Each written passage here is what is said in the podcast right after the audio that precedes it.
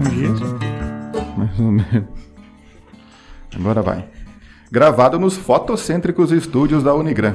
Direto de Dourados, interior do Mato Grosso do Sul, a cidade em que as capivaras vão ao motel. Esse é seu podcast Direito do Mato. Aqui é Fabrício Brown e ultimamente tô feito um Opala 84. que é o professor Vinícius de Almeida, e a vida é um eterno bife duro que quando você corta, derruba todo o arroz do prato. Eu sou o professor Fernando Machado. Alegrai-vos nesse dia e exultai, porque será grande a vossa recompensa no céu. Pessoal, vamos começar aqui mais um episódio do podcast Direito do Mato e a gente sempre começa com aquele agradecimento a você que acompanha esse nosso projeto, ajuda a gente a continuar, a melhorar a cada, a cada episódio. Nosso muito obrigado. Obrigado também à Unigram oferecer esse estúdio sensacional, ajuda sempre única do mestre Paulo e vamos aí. E lembrando que se você ainda não segue as nossas redes sociais, Instagram, Facebook e principalmente no YouTube, fica aqui o convite para que você nos siga, né? Entre lá rapidamente no YouTube, inscreva-se em nosso canal, curta os nossos vídeos, para você não custa nada, para nós ta- talvez daqui a uns anos dê alguns dólares. E também, né, aqueles que ainda não adquiriram, querem adquirir a nossa maravilhosa caneca do Direito do Mato, né? Utilizem das nossas redes sociais para entrar em contato e saiba como fazer a sua aquisição. E hoje temos um episódio, um episódio, né, concentrando tudo isso aqui hoje no direito civil. Pelo menos eu sei o que eu vou falar hoje, né, considerando que o último eu não tinha muita ideia do que estava acontecendo. Hoje, hoje são as, as novidades do direito civil, né? É, coisa nova. Até o Paulo se emocionou aqui agora. Foram, foram dois episódios de penal seguido.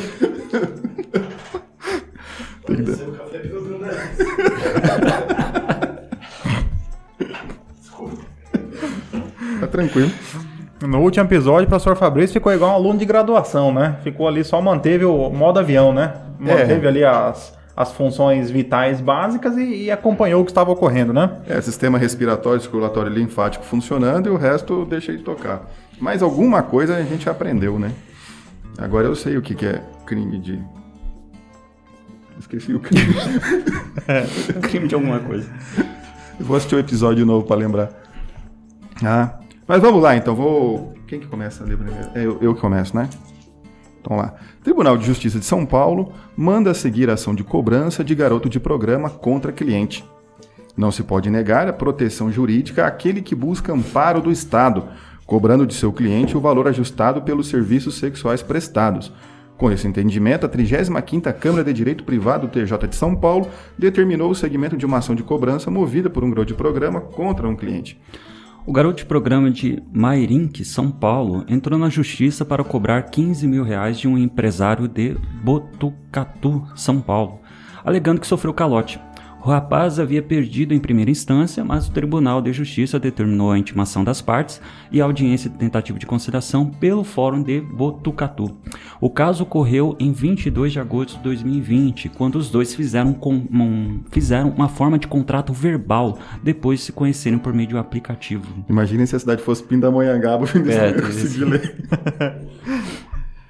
O juízo de origem indeferiu a inicial e julgou a ação extinta, sem apreciação do mérito por falta de, in- de interesse processual. O autor recorreu ao TJ São Paulo, que em votação unânime acolheu o argumento de que a prostituição em si não é crime e, portanto, o contrato verbal de prestação de serviço também não é ilícito, justificando o segmento da ação.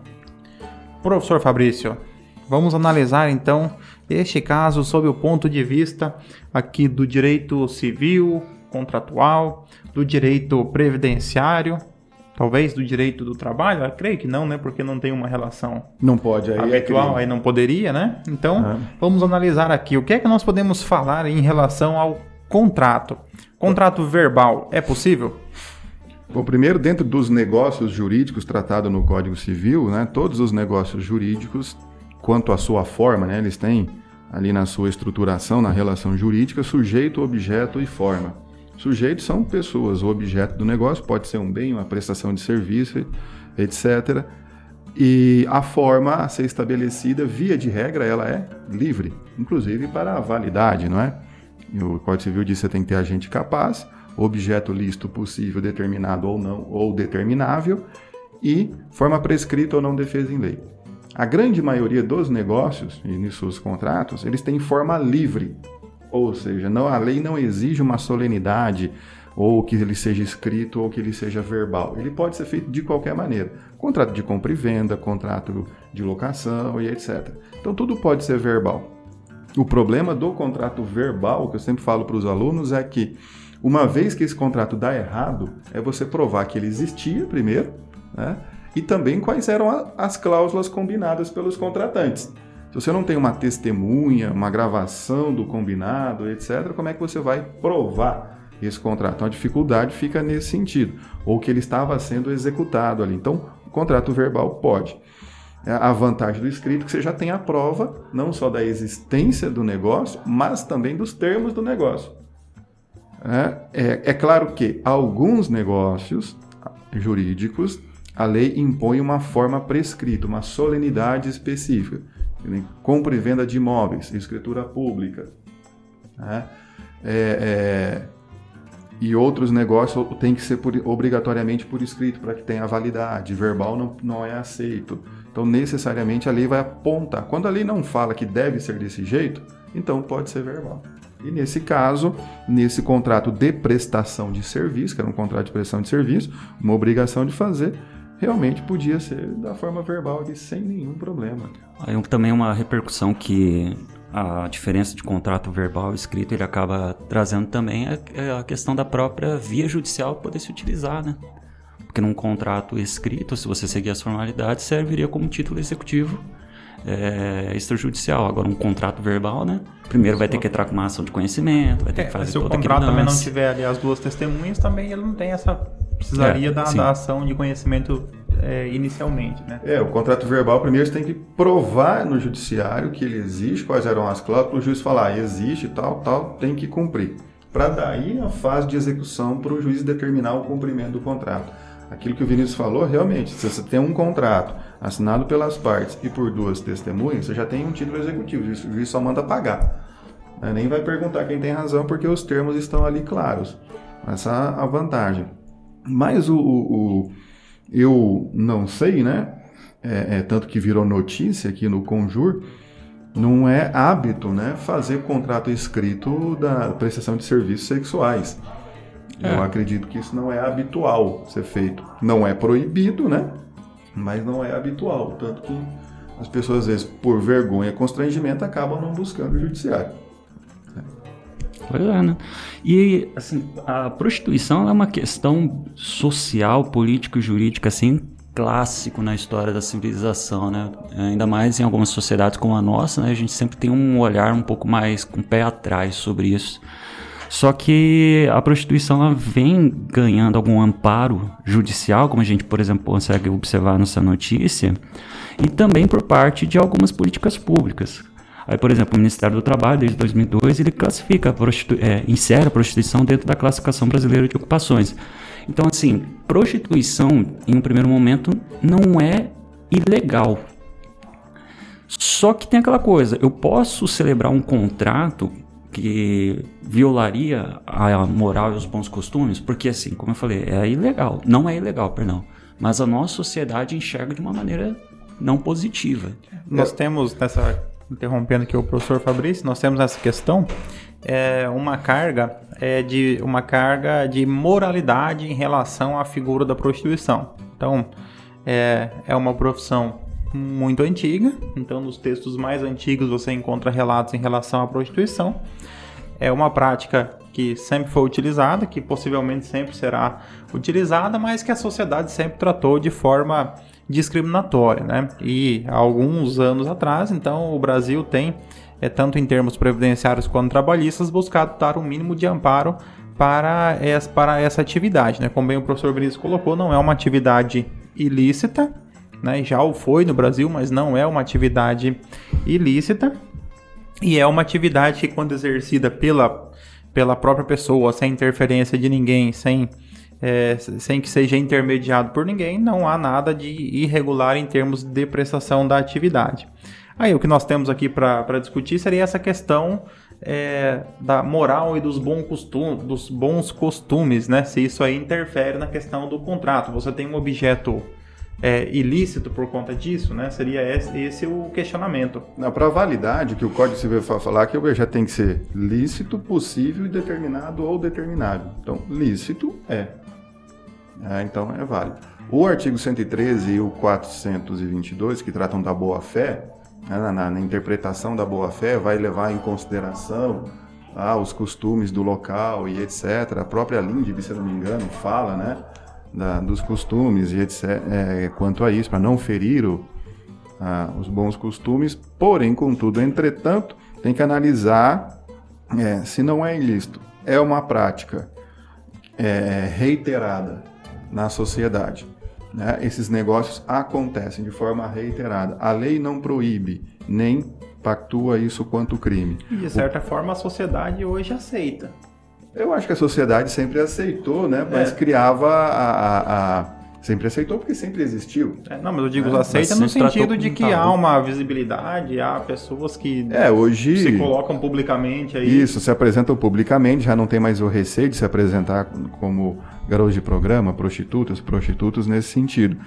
E, e inclusive, a, a, dando entrevista, tentando é, dar um certo glamour também para a profissão.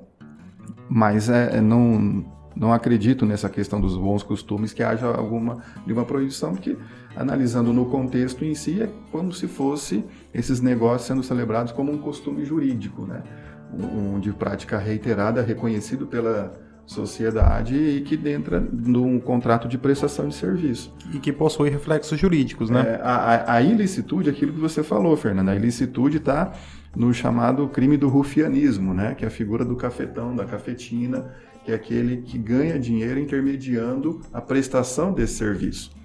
Então, o, o, a Growth Programa ele vai pagar uma parte do, daquilo que ela recebe para a, a, a, o cafetão ou a cafetina que faz esse serviço de intermediação. Isso é crime, você se favorecer, eu não sei o, o tipo penal como é que ele fala, né? Do, do, do, é, é tirar proveito econômico, é, acho que da prostituição alheia, algo assim. É, deve ser isso. É, auferir renda com a prostituição alheia, vamos colocar nesse termo aqui assim. É, essa prática é proibida. É que não é só proibida, ela é ilícita, ela é crime, né? Além de ser proibida, ela é crime. É, o direito previdenciário ele já protege há muito tempo essa relação jurídica na, na figura do contribuinte individual é evidente, como for dito, você não pode a pessoa ser registrada, né? Porque aí você, você é registrado significa que você é um empregado que presta serviço para um empregador. Uhum. Aí, aí, nesse caso, você tem um contrato ilícito porque, é, porque incorre no, no crime de rufianismo. Agora, como contribuinte individual, aquela pessoa que explora atividade, essa atividade é, econômica e que ofere a, a, o seu sustento e que opta por contribuir para a Previdência Social, não há é, qualquer impedimento. Inclusive, tem até é, o, o, CBO, né, o Código Brasileiro de Ocupações, que tem o termo específico, que tem o, o, código específico para o chamado profissional do sexo.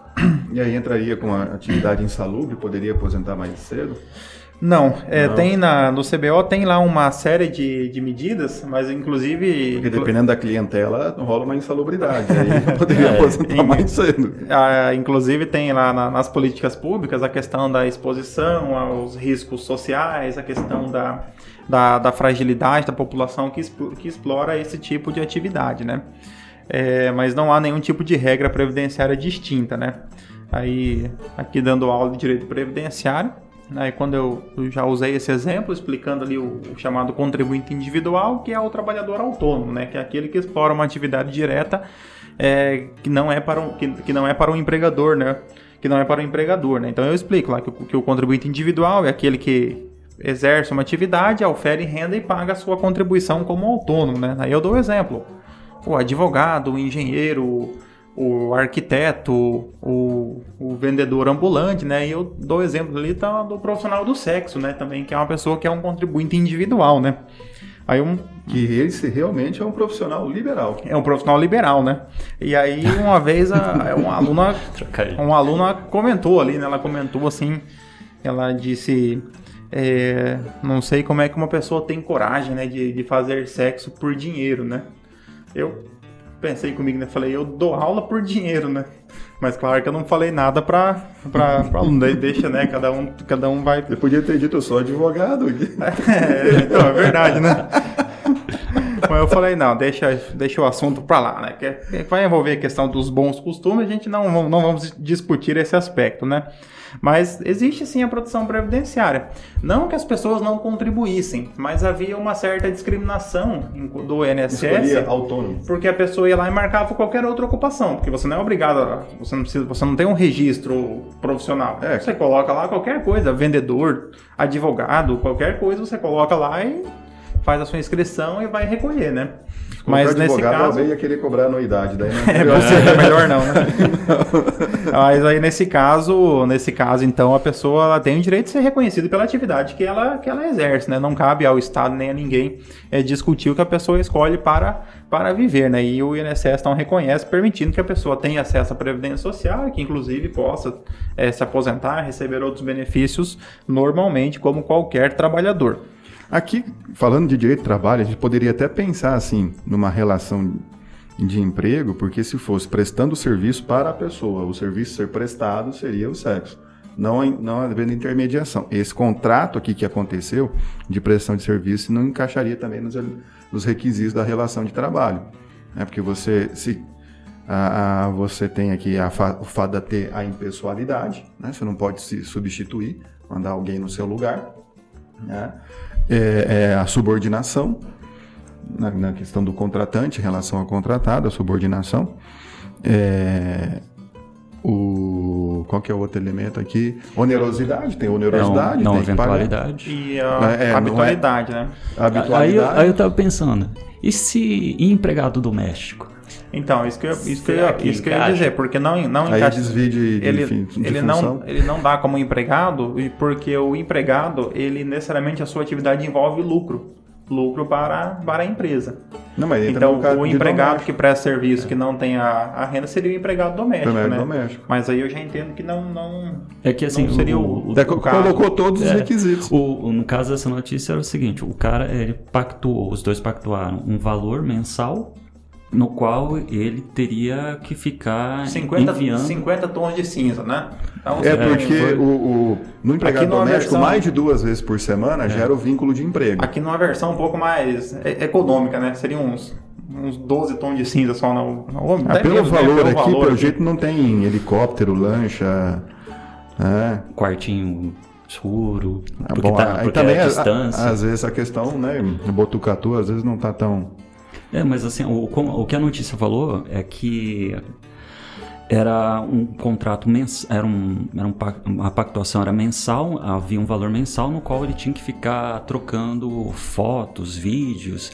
E aí, se a gente para pensar, meio que se encaixa na ideia de empregado doméstico. Sim, porque se mais de duas vezes por semana, né? É mais de duas vezes por semana é. para a pessoa ou família, né? É, no caso, é, para a família não, né? Só para A gente não sabe não, também, né? Porque pode ser para o casal ali. Né? É. E aí, nesse sentido, se essa ação fosse parar na Justiça do Trabalho, daria uma ótima discussão também. Né?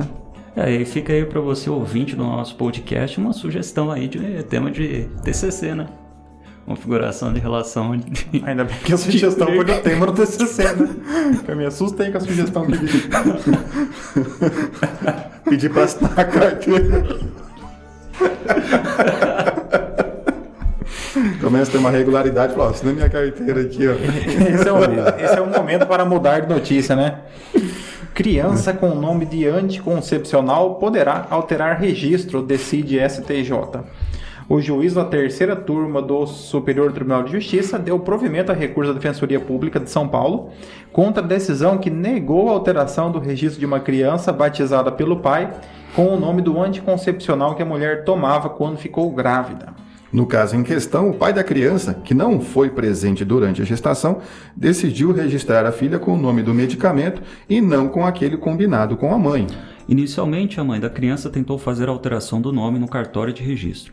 Com a negativa, decidiu ingressar com uma ação judicial. O pedido foi negado em primeira e segunda instâncias. A defensoria levou o caso ao STJ.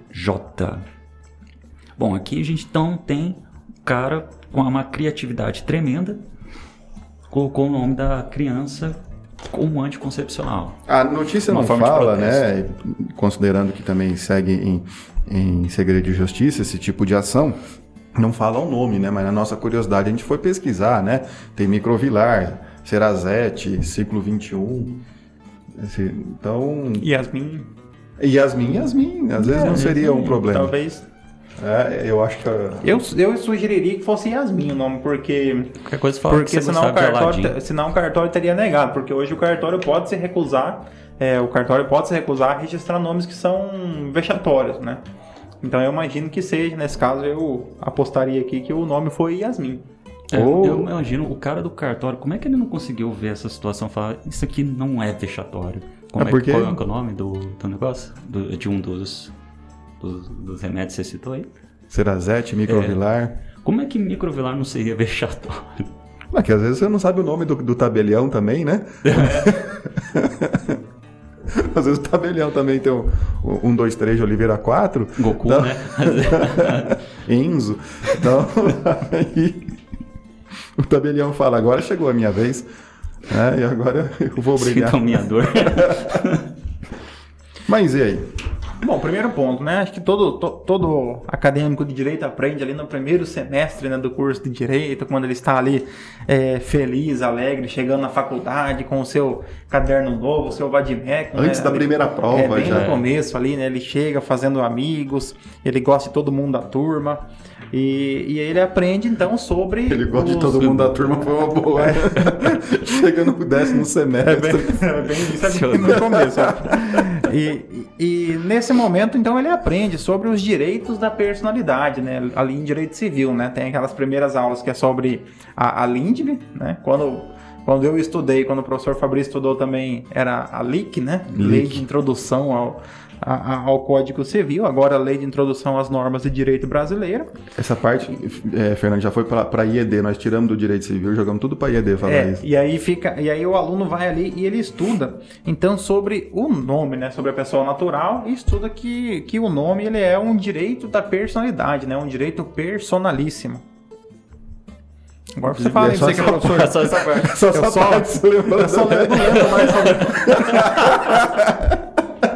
Chegou, tava eu, agora vai, vai, agora vai, vai, né? Eu esqueci faz muito tempo que eu estudei isso. Não, o Código Civil de 2002, ele trouxe uma novidade, que foi o tal dos direitos da personalidade, que era algo que o direito civil não tratava em si. Ele não tinha um capítulo na, na legislação anterior, que tudo bem, era de 1916. Então, é, e ele veio trazendo uns institutos que, digamos assim, são muito mais próximos da proteção dos direitos, das direitos e garantias fundamentais da pessoa, que estão lá na Constituição também, e para dentro do direito civil, e, nesse- criou um capítulo do direito da personalidade, e lá, lá dentro colocou o nome. Ah, Então, para o Código Civil, diz que o nome é formado pelo prenome e sobrenome. Prenome é o apelido, o apelido que você recebe dentro da família, né? para lhe separar dentre aqueles que são da sua família. E o sobrenome é aquele que lhe identifica com aquele ramo familiar. Ah, então, a finalidade do sobrenome é identificar a pessoa de onde que ela vem, a sua origem, de que família que ela vem, e o prenome é distinguir entre aqueles. Então, é, essa é a formação do nome. E o nome recebe proteção né, do uso indevido do nome. Você tem ação para evitar o uso indevido, ah, inclusive é, desse próprio direito da personalidade, que é a inscrição indevida do nome da pessoa nos cadastros de devedores e tal, que recebe proteção da retirada imediata. Então, e aí se equipara aí ao nome o, o próprio pseudônimo, né? O pseudônimo é o, nome que a pessoa usa é, é, o apelido do famoso. Pseudônimo é o apelido do famoso. Porque todo mundo tem um apelido, mas o famoso daí vira pseudônimo, né? Tal do Lima Duarte, Chitãozinho, Chororó, Leonardo, que nenhum deles usa o nome de verdade, mas o pseudônimo, mesmo não tendo registro nenhum, passa a ter a proteção que o nome tem. O que é usado como os pseudônimos na literatura também, né? Isso. Ali, Fernando Pessoa, né? Alberto Caeiros, Ricardo Reis, né? nós temos ali os pseudônimos famosos também, né? Quando a pessoa não quer se identificar, ela utiliza, né? Era muito utilizado O isso. escritor na- do Harry Potter. É, o, o é. Fernando Pessoa, ele usa os outros porque ele muda o estilo, né? É. Ele muda o estilo, então é aí O pra... Harry Potter eu não sabia, não é o nome da pessoa? Eu acho que, acho que não, né? Harry ela Potter usava. chama Harry Potter mesmo. Não, a escritora. A escritora. Acho que ela utilizava no começo. É, não é JK e alguma coisa, acho que não é o nome. Também não sei, né? Ah, não eu- sou Harry Potteriano assim, né? Esse... Apesar de ter lido toda a obra. Eu chutei, só joguei. Mas então, então deixa eu ver Ah, se eu então entendi. tá. O pseudônimo, ele tem então proteção como se fosse um direito de personagem. seria um direito de personalidade. Como o nome, tal qual o nome. O Código Civil diz que o pseudônimo tem proteção tal qual o nome. Agora, como pseudônimo, tem que entender que a, a pessoa ela é, é identificada por aquele pseudônimo. É, é, todo mundo a reconhece por aquele nome. É, Tanto que às vezes as pessoas nem sabem o nome dela, mas sabem o apelido. Pseudônimo é apelido. Sabe o apelido, mas não sabe o nome. É, no, aqui também indo lá para o direito empresarial, o nome não só da pessoa natural, como também da pessoa jurídica, ele recebe essa proteção, né? E um ponto interessante é que o STJ ele já tem várias decisões no sentido de que quando o nome ele é um nome é, comum naquela área ou naquela atividade, ele não goza da mesma proteção jurídica. Então nós poderíamos pegar aqui, por exemplo, é, caso fosse registrado ali como propriedade intelectual o nome dois irmãos. Então, É, nome como, dois é, irmãos, como, como marca, né? O, você, é, você não teria como utilizar porque ele é um nome é um Comum. nome comum. Você consegue proteger se você tivesse ali o, é, os sinais gráficos da marca, né? Você Uhum. se tivesse ali o, o símbolo estilizado dos dois irmãos do mercado dois irmãos, mas o nome em si você não consegue proteger porque é um nome comum, né? É, é, ele coloca nome comum e, e significados de coisas comuns também. Você não poderia, não poderia ah, ah, por exemplo, criar uma marca xícara. caneca. Fabricante de xícara chamado xícara, por exemplo. Não, porque daí é do, denominação do próprio objeto em si. Tem que desvincular a questão da marca lá na, na lei de propriedade industrial. né, nesse sentido. É o elemento nominativo e o figurativo, né? O figurativo você consegue proteger, mas o nominativo, quando é muito comum, você não consegue ter a mesma proteção. Mas daí, continuando, essa situação aqui do, do, do cara criativo e colocou o nome de anticoncepcional é uma situação totalmente excepcionalíssima. Só que tem possibilidade, em, em situação, vamos dizer, de normalidade, trocar o nome, né? Se, por exemplo, eu chamo Vinícius, eu quiser trocar o nome, o que, que eu teria que fazer? Não é, não é pergunta retórica, não, a gente fica à vontade aí. Não, mudar o nome, assim, o, o- o- a doutrina do direito fala assim, é, há um princípio da inalterabilidade do nome. Então você não altera o nome, mas esse princípio é, é mais um princípio como regra, né? É, é- é- tem todo tem trocentas exceções, porque nem deveria constar como princípio isso, porque você pode mudar o nome de acordo com diversas possibilidades. Uma delas é no caso de que o nome traga constrangimento. Ou o próprio nome é muito feio, ah, ou ele cria uma cacofonia. Então a pessoa é da família Pinto e batizam a criança de Jacinto.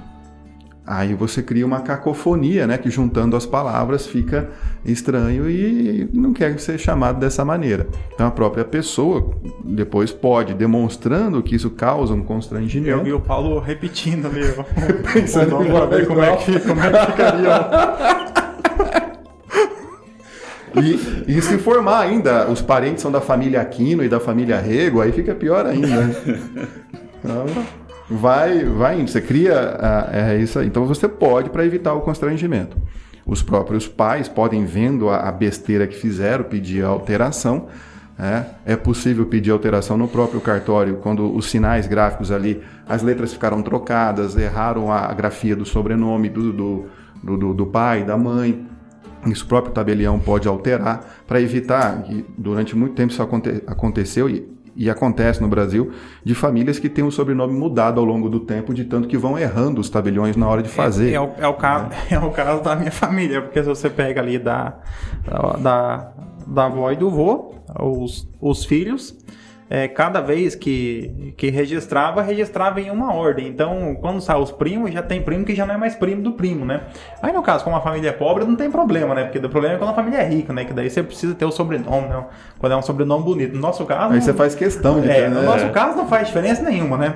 Mas Mas- aí você, é. aí você tem ali, porque daí coloca é, um coloca o nome do pai primeiro, depois o nome da, da mãe, o outro inverte. Então, quando vem o filho que pega o último sobrenome, você já não vai mais tendo. É que no, no, no Paraguai é, é, o contrário do Brasil. Na, na, nossa cultura brasileira, o do homem é o último, primeiro da, o da, o da mãe, depois do pai. No Paraguai é o contrário, primeiro do pai, depois da mãe. É, aqui é um ponto interessante que. E seu abuelo, né, era paraguai, então? É, o avô era, o avô era paraguai. É, um ponto interessante é que o, é nessa tradição do direito romano, pelo, por meio do qual é, somente o homem transmitia descendência. Então, no direito romano, a mulher não transmitia o sobrenome apenas o homem. E isso veio no direito italiano até a Constituição de 49. É, tanto que é, na Itália, ó, aqueles que são descendentes de italianos até 49 não conseguem o registro da naturalização. Não conseguem a dupla cidadania. Por quê? Justamente porque é, não, não se reconhece descendência da hum. mulher antes de 49. E, e, e, sobretudo, por exemplo, nos países que tiverem imigração italiana, que é principalmente nos países do sul, do qual o Fabrício é um, um, um exemplar, é, nós temos aqui a tradição de se passar apenas o sobrenome do homem. Só então só o pai que passa o sobrenome. Em países do sul isso ainda é, é, hoje nem tanto, né? Mas era muito muito comum que fosse registrado apenas com o sobrenome do pai, justamente porque no direito romano apenas o homem transmitia descendência. E hoje no direito não tem mais essa regra. A questão é identificar com o sobrenome dos pais. Tanto faz se o do pai vem antes ou depois, ou da mãe, etc. Não, é o sobrenome dos pais da criança, para identificar com as famílias. Então, aí a formação, se vai primeiro da mãe, depois do pai, ou dos pais, qual que vem antes ou depois, pode fazer um sorteio na hora, o critério que eles quiserem utilizar. Mas vai ter o sobrenome dos dois, não vai ter só de um. É.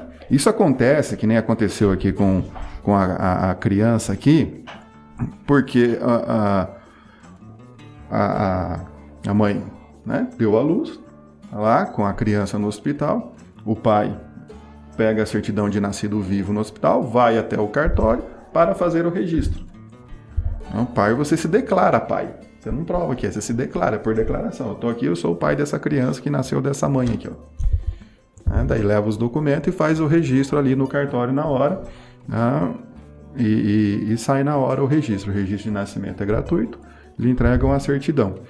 Então, por isso que aconteceu isso. Saiu do, do hospital falou: não, fica tranquilo, vai ser Ana, e depois chegou lá era Serazete. Então, uma Ana Serazete, às vezes, tá? sacaneando. Não, é, é, é, por isso que acontece essas coisas, né? Tem algumas maternidades muito grandes que justificam você ter isso, elas têm um, um, um, um tabelião ou um representante do cartório, né, um oficial registrador, na maternidade, que todo dia vai lá e já emite as certidões lá mesmo. Mas isso maternidade que justifique você ter isso, né? E aí você facilita e evita, porque hoje as crianças elas não podem, quer dizer, até pode, ninguém vai amarrar a pessoa, mas é, já o registro de nascimento é, pede-se nos hospitais para deixar uma cópia lá. Então, para sair do hospital já com o registro de nascimento. É diferente do que acontecia alguns anos atrás, em que às vezes você esperava nascer o segundo filho para ir registrar os, registrar os dois, né? Aproveitava, porque Aproveita, morava longe. Aproveitava né? a viagem, né? E registrava sempre de dois, três cada vez, né? E aí não lembrava a data, quando nasceu, é registrado algum ano depois, mas daí não lembra direito o dia, aí muda o nome. É, então, é, eu tenho um, um, amigo que a vida do tempo inteiro que eu conheci ele chamando de Adriano, Adriano, Adriano, e um dia ele levou os documentos para ver o negócio de uma ação, era Enerson. Nesse caso, o pai foi registrar, já estava, foi registrado uma vez só os filhos, e aí na hora ele resolveu mudar o nome de Adriano para Anderson. E Só que a família tinha... chama de Adriano, mas no documento. Chegou 10 anos, Ele já era identificado. Saber, tem cara de Anderson.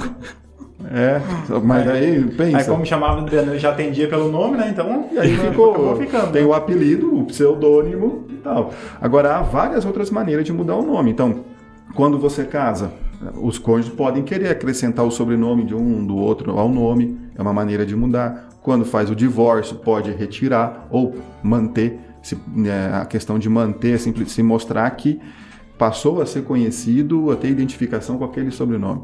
Não, não é, é um estável. Também é Na união estável é possível também, se você fizer a, a declaração de união estável, pedir para o tabelião para acrescentar, passar o nome da pessoa, a usar o nome da pessoa, porque a união estável, pelo, é, pelo entendimento, ela tem todos os, os efeitos legais do casamento. Todos os efeitos legais do casamento, inclusive o uso do nome. Só não faz a festa, né? É. Nessa, nessa parte também não é de toda ruim. tá? E, a, a- e outras questões, né? Ah, nesse caso aqui, se a criança crescesse, ela poderia, depois de adulta, pedir a modificação, os próprios pais. E a questão da, da- dos transgêneros, né? De você, o nome social passar a ser o nome, né? Porque o nome social é o apelido, é o pseudônimo. Ele passa a ser o nome quando você pede a alteração no cartório para ele passar a ser então o seu nome. No, É. no estado do Mato Grosso do Sul, a pessoa ela tem o direito de exigir ser chamada pelo nome nas repartições públicas, pelo nome social, independentemente de ter feito a alteração no registro civil.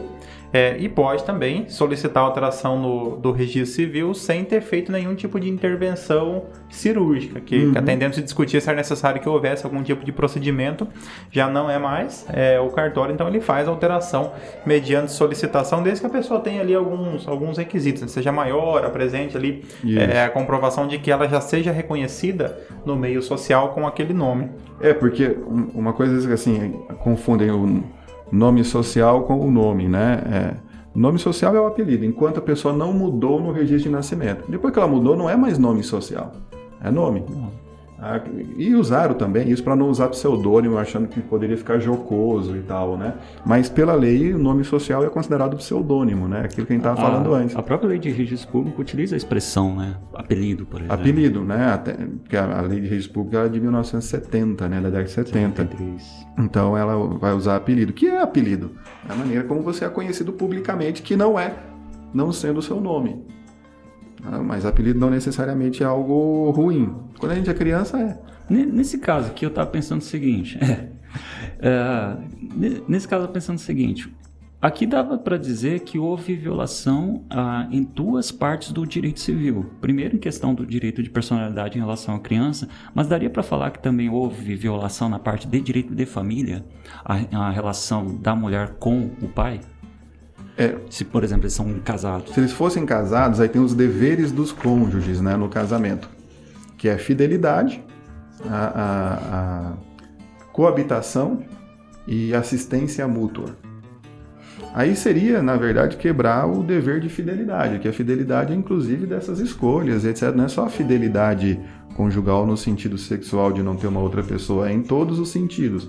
Poderia ter, só que você não tem uma, digamos, punição quando você quebra um desses deveres. Ah, aí seria o divórcio. Ah, mas nesse caso, pelo que dá para entender, eles não eram casados, né? O pai da criança não foi presente à gestação e ainda quis sacanear no momento que a criança nasceu, né? Esse indivíduo é tão inútil que além de não ajudar, quando aparece ele incomoda, né? É, aquele tá, se não puder ajudar, esse atrapalha. é, o, é, né? esse é o, é o preposto do satanás mesmo, né? Que, É. que ele não ajuda, ainda quando vem, ainda, ainda faz isso pra, pra incomodar. E ele quis sacanear a mãe, mas é, errou, né? Porque ele sacaneou foi a criança, não a mãe. Ele colocou um nome, digamos, vexatório, nada a ver, na criança. Se ele quisesse atingir de alguma maneira a mãe, porque a mãe não usou anticoncepcional e tudo, e não era desejada aquela gestação, tudo, então ele deveria a- a- a- a fazer alguma coisa em relação à mãe. Não que ele tivesse o que fazer, porque não tem o que fazer. né? Você está na guerra, você pode levar um tiro.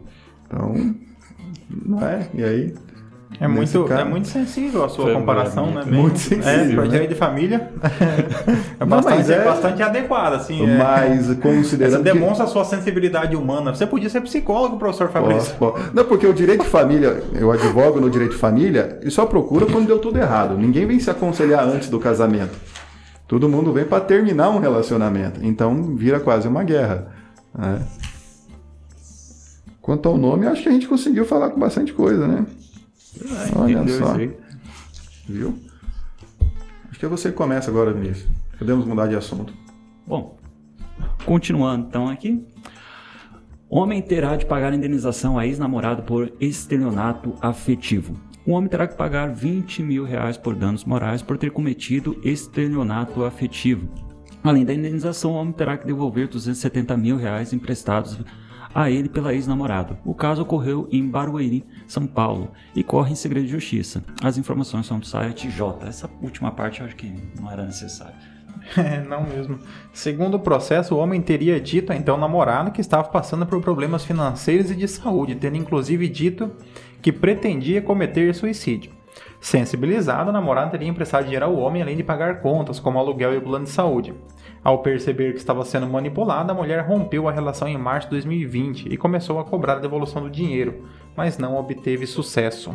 A juíza Annelise Soares, da Quinta Vara Civil de Barueri, que julgou a ação, considerou o caso como estelionato afetivo, sentimental, pois o homem teria usado a astúcia para persuadir a mulher a ceder o dinheiro.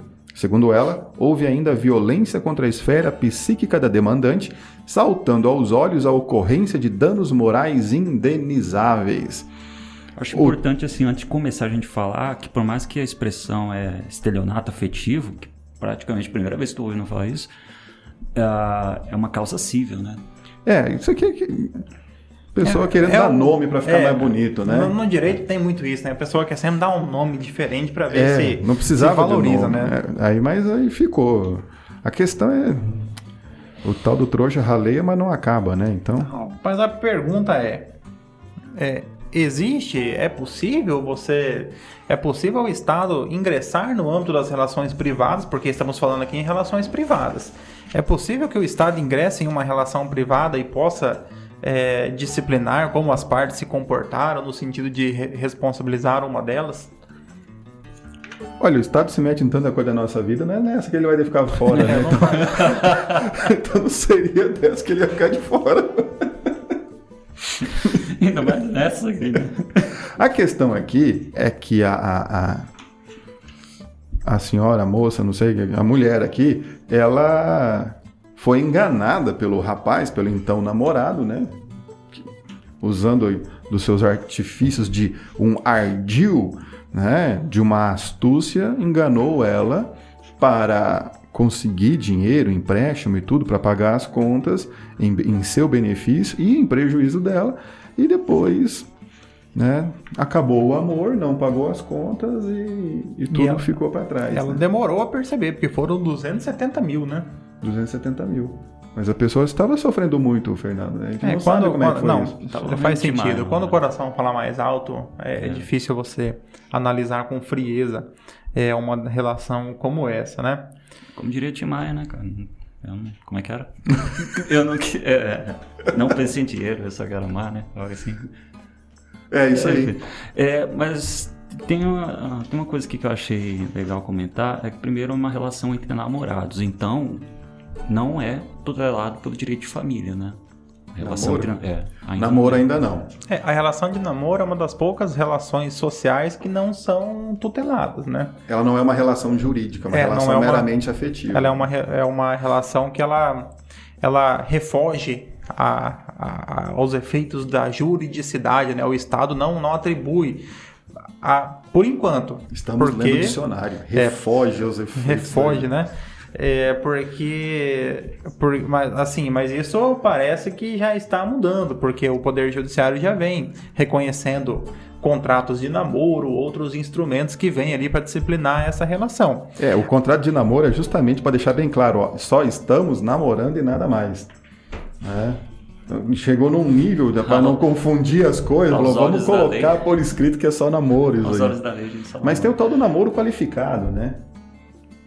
Então, Sim, namoro qualificado. Namoro qualificado, que é um, um, namoro evoluído. É quase. Não é namoro, não é união estável, tá num, num limbo existencial aí. Né? É quando as pessoas vão morar junto, mas não estão casadas, nem, nem em união estável. É quase um noivado, né? Mas que é. também não tem proteção jurídica, pelo menos aqui é, no os Brasil. No, né? Os nubentes são aqueles que estão na fase pré-casamento, né? Apresentaram o registro, no, os documentos no cartório para casar e ainda não casaram estão habilitados para o casamento. Bom, mesmo ainda ficando perdida em se é, o direito regulamento ou não, essa, essa relação jurídica dela ter emprestado esse dinheiro, ela acaba ganhando tutela, né? É, é que daí aí não é um namoro, né? Aí foi empréstimo ou doação, a gente ou não sabe. Doação. Se ela doou o dinheiro, ela foi enganada nos motivos da doação. E aí é possível anular quando o, o, o, a doação foi justamente para ajudar a pessoa e etc. E depois prova-se que esse motivo era falso. Ele enganou a pessoa, né, convencendo a fazer aquele negócio jurídico. E aí a gente entra no, no, no, no tipo legal do dolo, que não tem aqui não tem nada a ver com o direito penal, mas é um defeito do negócio jurídico, capitulado lá no Código Civil, que o pessoal também estuda no segundo semestre da faculdade. Erro, dolo, coação são os defeitos clássicos, daí você tem estado de perigo e lesão, e os defeitos sociais, que é a fraude a credores e a simulação. É, o dolo, o conceito da doutrina seria o artifício ou expediente astucioso empregado para induzir alguém à prática de um ato que o prejudique e aproveite o autor do dolo ou um terceiro. É justamente isso que o rapaz fez aqui, né? Ele agiu de maneira a que a pessoa emprestasse dinheiro para ele, 270 mil reais, né? Prejudicando a, a, a moça aqui e se favorecendo. 270 mil reais favorece um pouquinho a gente. E utilizando, de, utilizando do, do, do, elemento aqui que seria talvez a confiança ou a fragilidade da pessoa naquela relação e até mesmo da, da pressão psicológica que ele fazia aqui, por exemplo, é, prometendo suicídio, né? Algo. É, igual o Didi fazia prometendo suicídio. É que isso é muito antiga também. Aí é, vocês essa, não essa referência eu não, eu, essa referência eu não peguei. Eu acho que a novidade aqui que justifica então o dano moral é que em regra quando vai fazer essa anulação desse, por exemplo, desse negócio jurídico em razão do dólar, não caberia, em regra, um dano moral, né? Haveria apenas o É, o dólar é para o dólar é para anular, digamos, a eventual doação, se ela doou o dinheiro ou emprestou, nesse caso, né? Você anula o negócio jurídico e força a devolução. Então, 270 mil reais. Eu acredito aqui que os danos morais, pelo que a notícia traz, é justamente como isso aconteceu. A pessoa fazendo uma guerra psicológica com a outra, falando que queria se suicidar, se matar e tudo mais, e transferindo aí a responsabilidade da sua vida para o outro, né? Se, você não, se eu não conseguir pagar essas contas, eu vou morrer, vou me matar, tô depressivo. Eu todo, todo mês eu ia me matar, então já teria morrido. Fez aí. Então, passo. Ali, dia 18, dia 19, já começa o risco, né? Seria mais ou menos nesse período, né? Pensamento não, aí pra, passou do dia 15 para mim é fim de mês já. Então vamos lá para a nossa última notícia do dia. Por comportamento não, agressivo, o morador já... Perde direito ao uso de imóvel em condomínio. A 36ª Câmara de Direito Privado do Tribunal de Justiça de São Paulo condenou o morador que ostentava comportamento antissocial e agressivo diante de vizinhos, a perda do direito de uso da unidade e a impossibilidade de reingresso não autorizado nas dependências do edifício. De acordo com os autos, após o falecimento dos pais, o imóvel passou a ser ocupado pelos três filhos. No entanto, desde 2010, um dos herdeiros, usuário de drogas, passou a apresentar comportamento antissocial, agressivo e intimidador contra vizinhos, vindo a destruir e degradar áreas comuns do edifício, praticar furtos e ameaçar de morte outros moradores. Apesar de reiteradas multas impostas, o réu não apresentou mudança de comportamento ou atitude. Desembargador Milton Carvalho, relator da apelação, acho que outra parte não precisava, mas tudo bem, destacou que o Código Civil, ao prever a imposição de multas, também não veda outras medidas que possam ser adotadas, entre aspas, com efeito, ao lado da penalidade pecuniária prevista, é possível impor ao condômino antissocial outras medidas que assegurem aos condôminos a incolumidade e tranquilidade que se espera. Portanto, a despeito da ausência de previsão legal, admite-se o pedido de exclusão do condômino nocivo, escreveu. O magistrado negou o pedido feito pelo autor da ação para que os donos vendam a unidade, pois a remoção do infrator, aspas, se revela por si só suficiente e eficaz para pôr fim aos males de que padecem os demais condôminos em virtude do convívio com o réu. Veja aqui para chegar ao ponto né, de entrar com a ação pedindo para o cara, né, além de cobrar a multa, foram várias multas, né? Para não entrar mais no, no, prédio e ainda forçando a venda, porque realmente o cara passou a. Passou dos limites mesmo. Assim, insuportável a convivência. Como né? diríamos lá em Mumbai, ele incomodou igual o porco solto, né? É. E a gente está falando justamente da restrição de um dos direitos fundamentais mais tradicionais que nós temos, que é o direito de propriedade. Justamente, está lá na Constituição, artigo 5 inciso 10, né? É lá perto, lá perto. É por aí, logo no começo. Não, o direito de propriedade, é garantido o direito de propriedade, mas logo depois a propriedade tem que cumprir a sua função social. Então lá inciso, é um condomínio. 10, inciso 10 é intimidade. Aí também. Propriedade é 22, 23. Ah, viu? É, ele decorou. Ah, eu sei o, o 78 e o primeiro, os dois. Do... o que onde eu tava? Ah, da propriedade tem que ter a sua função social. E a função social aqui, no caso de um condomínio residencial, é para a residência da pessoa e dos demais condôminos, né? Dos demais moradores. E é aquele que utiliza a propriedade tem que utilizar então de maneira também a preservar a paz, o sossego dos demais moradores, que é isso que você pretende quando você vai para casa. É, aqui nós poderíamos fazer, uma análise filosófica, né? De acordo com os filósofos contratualistas, que pelo contrato social você ao residir, ao, ao decidir viver em sociedade, você acaba então cedendo parte da sua liberdade em troca do, do convívio com o grupo, né? Quando você vai viver em um condomínio, você então você vai potencializar esse contrato social. É aquela frase, né? O homem é um ser gregário por natureza. Exatamente. né? Forma que o professor Fabrício começa os seus trabalhos eh, os seus trabalhos acadêmicos, né? É. E, e quando você vai para o condomínio, você restringe ainda mais a sua liberdade individual é, para que você possa fazer parte daquela, daquela microcomunidade, né? Um microcosmos ali que é constituído dentro do condomínio, né? Então, é, direitos que você teria possivelmente em uma unidade residencial autônoma, você não os tem no condomínio. É porque a área de acesso é comum a todas, a área de lazer é comum a todos, os corredores são comum a todos. Ah, Agora, tem- você tem condomínios de prédio com poucas unidades, você tem prédios com muitas unidades, você tem condomínios residenciais horizontais com poucas casas, você tem outros com muitas. Dourados tem um com mais de 614 unidades, condomínio fechado, outros têm cento e poucas. Então, os problemas que podem surgir da aglomeração de pessoas, 600, criança, 600 e, cachorro, pouca, 600 e poucas casas, acho que é quase o tamanho de Mumbai, né? Aí só colocar um prédio e vira Mumbai. se bobear já tem semáforo É tendo lá. um prédio já, já vira Mumbai. Então você vai ter justamente isso. É, o Código Civil ele não tem nenhuma, ele não prevê a possibilidade de você impedir o proprietário de acessar, porque ao proprietário cabe a ele poder usar, gozar, dispor e reivindicar a, a sua propriedade. São as vertentes do direito de propriedade: uso, gozo, disposição e reivindicação. Mas na- na- o próprio Código Civil, na parte dos condomínios, ele fala que os condôminos podem impor quais são as sanções né, dentro do, do- do- da convenção do condomínio ali. É que é o caso, por exemplo, do condomínio poder estabelecer é, regras quanto ao impedimento da, da locação de unidades internas com relação aos moradores, né?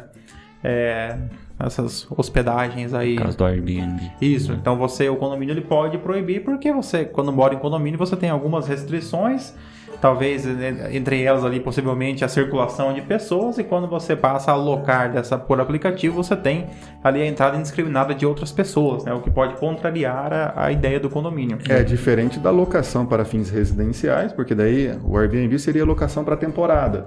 Então você acaba proibindo a locação para temporada, né? Porque você não tem o controle de quem. É, porque a pessoa vai ficar dois dias, quatro, uma noite. Então você acaba aí impedindo nesse sentido. E a gente tem que lembrar também que essas restrições, elas todas são feitas não de graça, é a busca de uma finalidade em comum, que é que todo mundo possa exercer, tudo bem, de forma limitada, mas todo mundo possa exercer seu direito de propriedade, né? O sossego dentro de casa, né? De, É. de- do lado de fora todo mundo vai seguir certas regras e tudo, mas dentro de casa para poder ficar em paz, né? Agora, a parte sensível aqui é que essa penalidade imposta não tem previsão legal, né? Essa é uma parte sensível. Mas devemos lembrar que é direito privado, né? Se não tem proibição, significa que também a gente pode. No direito privado, se não é proibido, a gente Não, pode regulamentar. É. O, o, o, o, o judiciário ele tende às vezes a não acreditar nisso, mas essa, essa é a regra do direito privado, o que diferencia muito o direito privado do público, né? No direito privado, se não é proibido, a gente pode fazer, contrata, livre e tal, as cláusulas, etc. Se é proibido, a gente não pode. O direito público tem que falar, ó, você faz desse jeito, se não fala como é que faz, você acaba não fazendo. Né? Então, é, essa distinção. É que foi aqui, né? é, Inclusive a alegação do desembargador, né? A despeito da ausência de previsão legal, admite-se o pedido de exclusão do condômino nocivo. É, porque a única previsão que tem é de pagamento de multa. Só que a multa não estava adiantando, estava multando, multando. Ele nem estava pagando as multas e nem estava mudando o comportamento. Então é uma penalidade que não estava surtindo efeito nenhum. Às vezes alguém que fosse multado da primeira vez pagava e já ficava quieto. Né, que é o órgão do corpo humano que mais dói é o bolso, né? Então, quando você sente no bolso, fala, epa, agora não dá mais. Aqui no caso, o indivíduo ainda é usuário de drogas, então perdi ainda a sua capacidade de. E é alguma droga que né, deixa o cara meio acelerado, ameaça de morte, etc e tal, tudo. Porque se fosse um usuário aí do, do, do, de um tabaco vegano, orgânico, né? Ele não ia estar com esse ânimo todo para ameaçar vizinho e tudo mais, né? Ah, fica numa eterna bad vibe. Uma o quê? Uma eterna é, bad vibes. Ó, que chique, hein? Eu não sei o que é isso, O né? Sr. Vinícius sempre me surpreende. É, em é- que pese, eventualmente, ele me assuste. É, né? Mas é esse mundo moderno, né? Mas eu acho que é isso aí, né, gente? Irmãos e irmãs, esta foi uma rápida atualização né, de tudo que é o mais recente no direito civil. Esperamos que você tenha gostado do nosso programa, que ele é sempre preparado pensando no nosso ouvinte, né? Pensando em você que está aí é, nos ouvindo pelo Spotify, pelas outras mídias sociais ou nos assistindo também pelo YouTube. Lembrando sempre que você faça ali a sua é, inscrição em nosso canal. Ah, inclusive, o professor Fernando está preparando um maravilhoso episódio sobre a nova lei de contratos Isso. administrativos e licitação. Licitações. Esse será um episódio Memorável. muito dinâmico, né? Muito agradável. E estamos também preparando um de direito empresarial para animar aqui o, o- Aplicação da nova lei de licitações na falência. alterações da lei de falência. né? Isso é uma maravilha também. Para fechar com chave de ouro, essa trilogia é um sobre direito ambiental. né? Isso, aí aí, aí f- encerra o podcast. Aí encerra mesmo. Aí né? fecha, né? Fecha, Aí fecha. acaba, cancela as contas no YouTube, no Spotify e pronto. Bom, pessoal, o episódio está chegando ao fim, então fica aquele convite que para você conhecer mais o nosso projeto, acompanhe a gente lá nas redes sociais, estamos no Facebook, estamos lá no Instagram, dá uma olhada nos, nos episódios que estão disponíveis no Spotify e principalmente lá no nosso canal do YouTube. É isso aí, pessoal. Com os auspícios de Unigram. Curtam, comentem, compartilhem. Tenham todos uma ótima semana. Sejam felizes.